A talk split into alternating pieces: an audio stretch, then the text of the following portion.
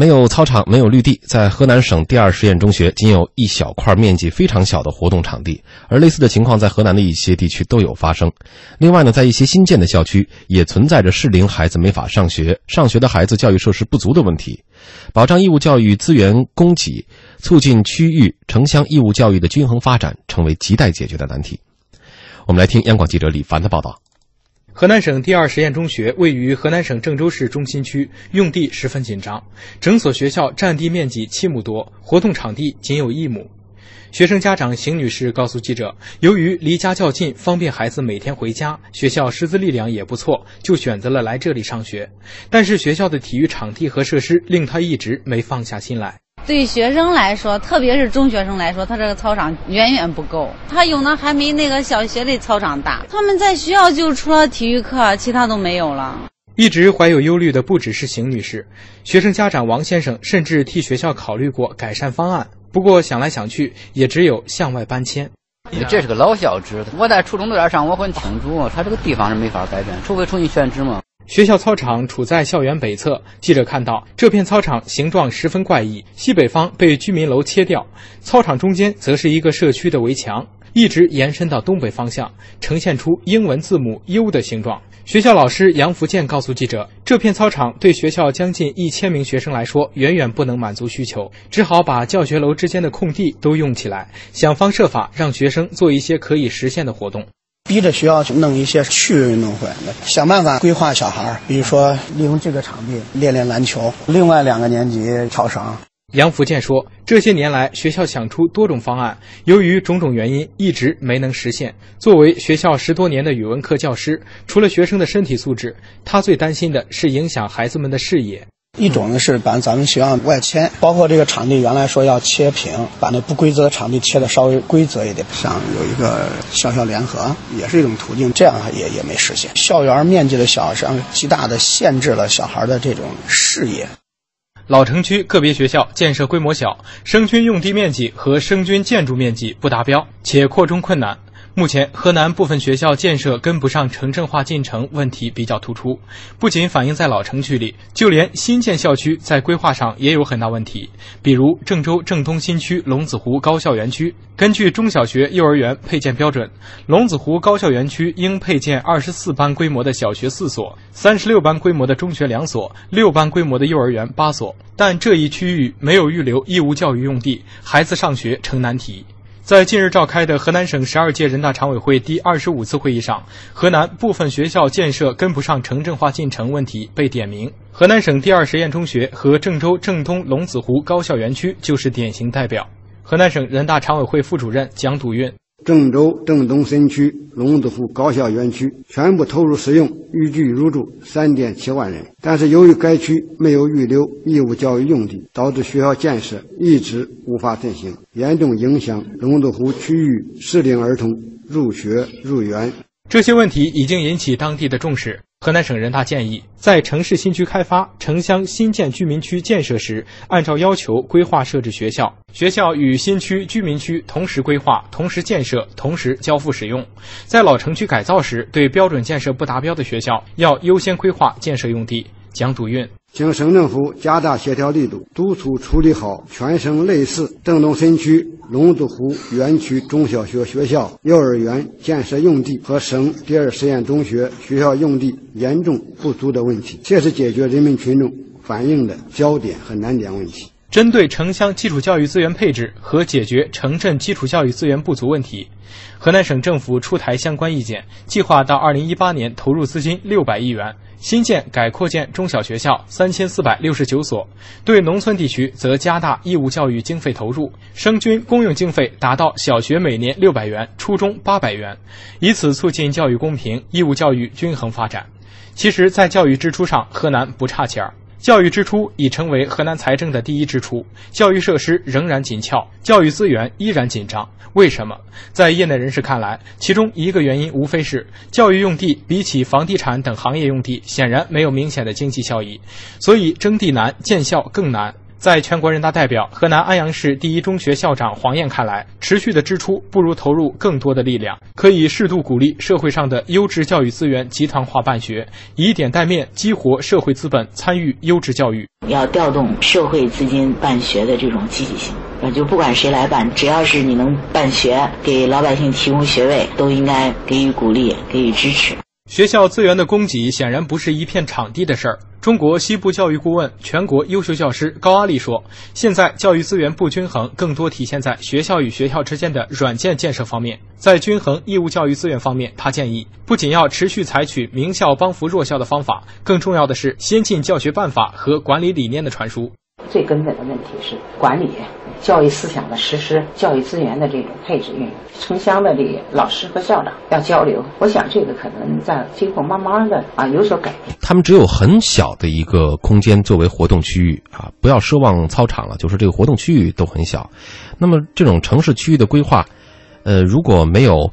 预留义务教育用地，那么这种现象应该说也不是非常罕见的。呃，对于河南来说是这样，对于全国的其他地区来说也有类似的情况。那么这种情况，应该有什么破解的方式呢？哦，张老师，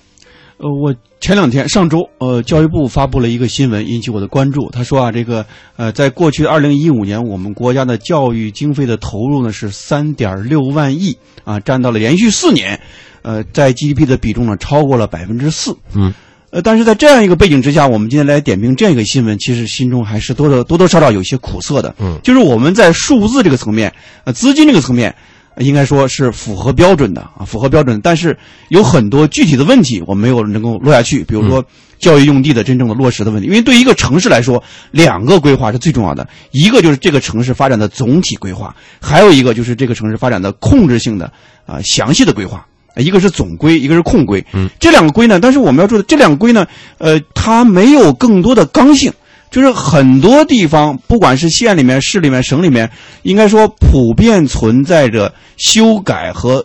这种规划不刚性的这种问题啊，这种随意性和随机性非常非常的大，可能领导的一个指令就让这规划发生了变化，发生了一种变更。啊，呃，之前的时候，我看国土部也审计出，呃，也发现很多这种问题，就说明什么呢？我们的规划里面还是很多这种刚性是不足的，同时对于教育用地这种规范性也是不足的。所以现在比较可行的一种方式呢，我个人觉得就是让我们的，呃，规划能够呃在法治这个层面得到一些确保，就是通过法治的名义呢，能够确保教育用地的呃足额的这样一种啊